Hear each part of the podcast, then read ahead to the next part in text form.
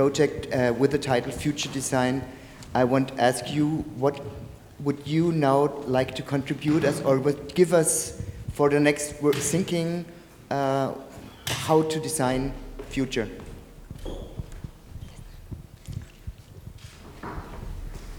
Well, how to design how to design future? It's a question maybe I cannot answer, but uh, I think um, the most important is that people uh, like getting interest for our future. They they need to know uh, precise information about our future, and probably they receive a lot of unprecise information about media and things like this. And this is going very fast in the moment. I mean, the information flow is, I think, he was uh, going up like never known on earth in, a, in such a short time. And of course, there's a danger inside. And um, it's, we need to think about our future. I think everybody has his own responsibility for that, and um, for you, I can just say, next time, better marketing, more people, more money, and maybe more interest. Well, I, I think what we have seen is um, uh, advocacy of, of a cultural change um, and also uh, sort of as opposed to or together with technological advances so that we could um, at least to solve some of the problems that we have in terms of food security, uh, waste management, um, uh, recycling. So, you know, for me, I'm, I'm pretty optimistic that that new technologies that come around, whether it's um, uh, more efficient use of solar energy or more efficient use of resources going into a either a, a you know a, a cycle, um, that that will eventually. Um, uh, yeah, make this a uh, our future at least uh, secure as a as a species, and um, and I also think that, well, I, that was one of the uh, questions, I guess, will that increase our numbers? Probably not, because we have other motivations to uh, not increase our numbers, which we see here in, in this part of the world. Yeah. So what I was talking is completely the opposite of what you heard. So it's not about responsibility, because that's an ethical term. I'm just talking about good design.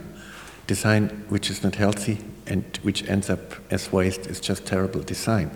So I don't need ethics. And it's not about efficient use of resources because I, the real environmental protection happened by inefficiency. Yeah, so don't make wrong things perfect. Uh, so that's why it's about effectiveness, not about efficiency. And it's not an ethical category, it's just good design. So we really have to reinvent everything around us because when it comes to the future, of the questions which we have, it's so primitive that we cannot continue with that. Yeah? So this is why the designers are so key in that, but not because they feel responsible, just they want to be proud. Yeah? So do you want to be in the Museum of Modern Art as a designer? Then look about, to make a different design, because the existing stuff yeah, is just the same stupid design what you see. Yeah? So it's, up to, it's your ambition. If you take all these famous designers, whatever, Matteo Thun or we see, that's all toxic waste. My God, yeah, that's enough just to say, hey, I don't want to be an idiot. If you don't want to be stupid, it's enough. Yeah. Hi, this is on? Yeah. Uh, my position here is slightly different because I come in as an artist. Um, so, on the surface of things, I would not have the responsibility that a designer has Although I would like to question that role, uh, we have seen through the recent cultural and scientific developments that artists have actually tried to take on a slightly different role that has expanded also towards innovation, um, inventing new designs, and contributing to social activism, perhaps. Uh, it's not dissimilar to movements that we have already seen, um, let's say, in turning points in history, um, such as the uh, era of Enlightenment or the 19th century. Uh, and it's always related to major shifts in our economic systems and in production. And as Ludger mentioned earlier, we are uh, beginning to see a new generation of makers. We're rethinking the way we engage with the world, how we make it, and what constitutes that economy. So, from this position as an artist, uh, I get to not only have the creative disuse of, of the existing tools and learning from technology and science. Um, I mentioned earlier that uh, my ambition was, for example, to try to get rid of the two dimensional thinking and try to work with what we have learned today from physics, talking about space time. We can simulate and visualize um, and manipulate an environment that is from the start onwards a three dimensional, responsive, sort of 3 to 4D environment.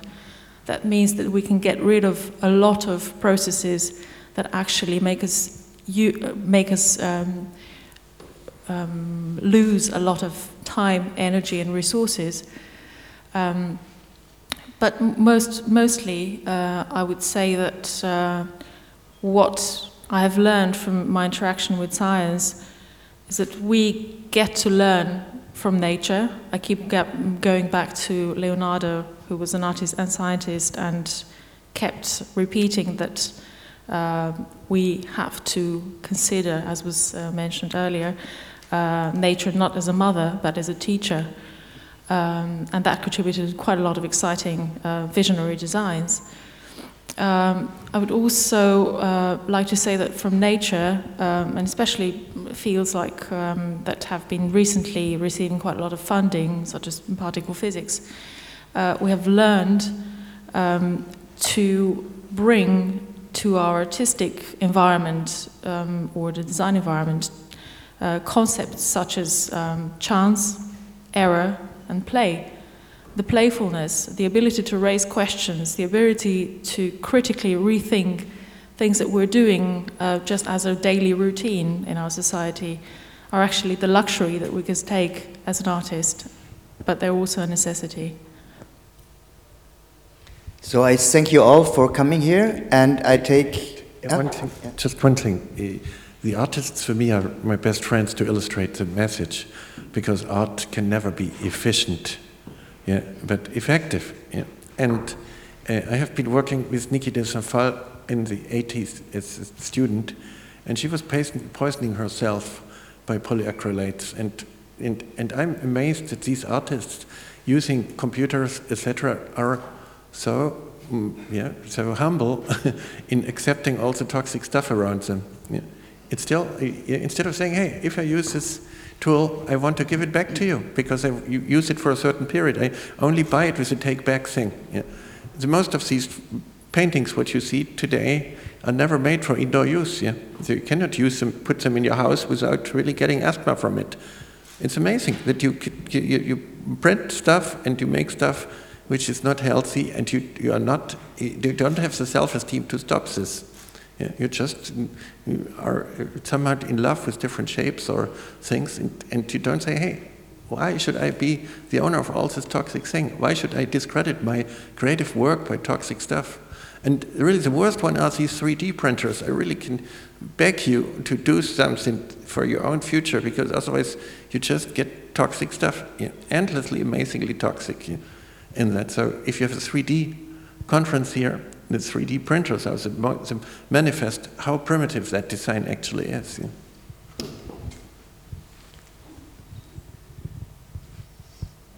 Uh, I think we, we have to end the whole thing because we have to have a break also for my team before we start the evening event. So I thank you all for being here, and I take your advice that I have to take care really to bring more people the next year to the conference. It's quite, we have this, this cycle that every second year we have a festival with an expo and art exhibition and film festival, and there's normally a lot of people here. And, but we have only the money for every second year to make a symposium. And it's really hard to interest press or anybody in an expert symposium. So next year we will have the festival again, and then definitely we will have more people.